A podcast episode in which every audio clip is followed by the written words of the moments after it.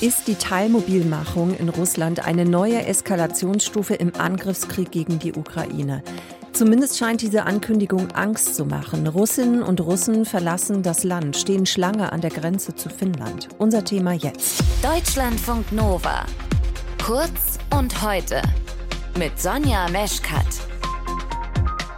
Florian Kellermann ist unser Korrespondent für Russland. Florian, was heißt denn eigentlich Teilmobilmachung genau? Was passiert da in Russland?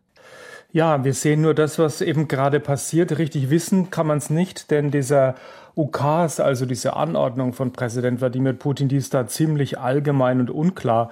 Es gibt eine Nachricht von der Chefin der Nachrichtenagentur RIA Novosti, Margarita Simonian, die ein bisschen genauer beschreibt, wer denn überhaupt jetzt da eben ja, mobilisiert werden soll. Also das sind vor allem eben Leute, die schon mal gekämpft haben oder die irgendeinen Beruf haben, der gebraucht wird, zum Beispiel Automechaniker oder eben dann auch einen militärischen Beruf wie Sniper oder sowas, also Scharfschütze.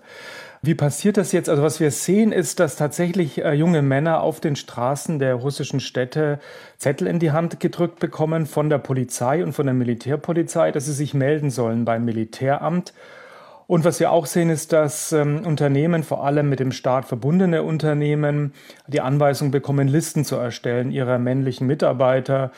Das heißt, ähm, wer ist das, wie alt sind die und eben auch welchen Beruf haben sie, wo man dann eben auch sehen kann, können die an der Front gebraucht werden. Und wenn dann diese Leute diese Mitteilungen bekommen, wie zum Beispiel, wenn sie auf der Straße ausgehändigt werden wird, müssen sie sich da melden. Und im Nachhinein sind sie registriert und wenn sie dann gebraucht werden, bekommen sie ein weiteres Schreiben, das ist dann in roter Farbe gehalten und das bedeutet dann also schon tatsächlich die Einberufung. Es gab auch schon einzelne Fotos von solchen roten Schreiben mit Einberufungen, aber wie massiv das schon erfolgt ist, da gibt es noch keine Zahlen darüber. Wie reagieren denn eigentlich die Russinnen und Russen eben jetzt auf diese Ankündigung der Teilmobilmachung? Ja, es gibt schon Hinweise, dass das zu großer Verunsicherung bei vielen Russen ja, Russen vor allem, aber auch bei ihren Müttern dann eben auslöst. Also das sieht man zum einen an den Suchanfragen im Internet. Da taucht jetzt also sehr häufig die Suchanfrage auf, wie komme ich aus Russland raus?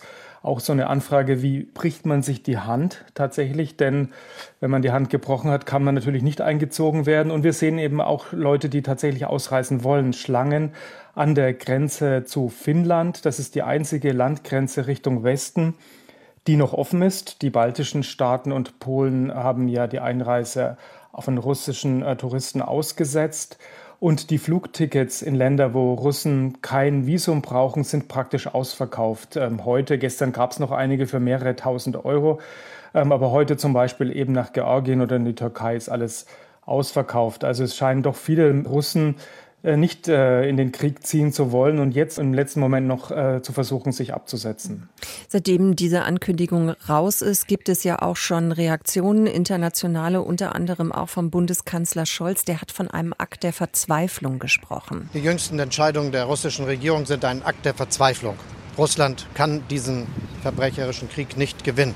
Was bedeutet denn jetzt dieser Schritt? Also ist das wirklich schon eine Art von Panik, die Putin da zeigt oder bekommt, weil es eben in der Ukraine nicht so läuft, wie er das ursprünglich mal geplant hatte?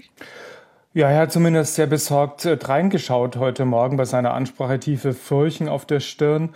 Und ich meine, es ist ja auch klar, dass das Ganze nichts mehr mit dem zu tun hat, was er ursprünglich angekündigt hatte, eben ein lautloser, schneller Erfolg. Ähm, und diesen Widerspruch, den benennt er zwar nicht, aber er ist für alle deutlich zu sehen. Ja, auch der Widerspruch, dass einige tausend russische Soldaten nur gefallen seien, angeblich, aber andererseits 300.000 mobilisiert werden sollen jetzt. Mhm. Also da sieht man schon, ähm, dass Putin diese Message, also diese Botschaft, die er bisher ausgesendet hat, so nicht aufrechterhalten kann. Das macht er sicher nicht gerne. Von Panik würde ich jetzt noch nicht sprechen, wahrscheinlich auch deshalb nicht, weil er dann doch immer doch in seiner eigenen Welt lebt und ihm vom Militär doch immer wieder gesagt wird, es sei alles irgendwie noch handelbar, es sei alles noch irgendwie machbar, noch äh, beherrschbar. Aber man sieht ihm schon an, dass er unter deutlich größerem Stress steht, als jetzt zum Beispiel am 24. Februar, als er eine ähnliche Rede gehalten hat, eben am Tag des Kriegsbeginns. Was bedeutet denn jetzt diese russische Teilmobilisierung für das Kriegsgeschehen? Kann man das irgendwie schon einschätzen? Ist das abzusehen? Ja, das ist nicht ganz leicht abzusehen, aber viele Experten sagen, dass das ziemlich lange dauern wird, bis das irgendwelche Auswirkungen an der Front hat. Also diese Leute müssen jetzt eben erstmal eben eingezogen, dann müssen sie ausgerüstet werden und dann müssen sie auch irgendwie noch eingewiesen werden. Ähm, das heißt, es wird schon einige Wochen dauern, bis da die ersten ankommen an der Front. Und ähm, dann wird es auch so sein, dass die erstmal eben nur diese Lücken füllen, die der Krieg in die Reihen der russischen Einheiten gerissen hat. Also die eben diese Bataillone, die viele Verluste hatten, dass die wieder halbwegs aufgefüllt werden. Allerdings macht es die russische Armee jetzt zwar ausdauernd, also sie kann länger bestehen bleiben, aber in die Offensive jetzt einfach wieder überzugehen, das wird nicht so einfach für die russische Armee. Auch deswegen, weil eben schon viel Material verschlissen und verbraucht ist und sie schon auf ja, älteres Kriegsgerät zurückgreift, das sie früher nicht einsetzen musste. Danke, Florian, an dich für diese aktuellen Infos. Unser Korrespondent für Russland. Wir haben mit ihm gesprochen über die angekündigte Teilmobilisierung. Deutschlandfunk Nova. Kurz und heute.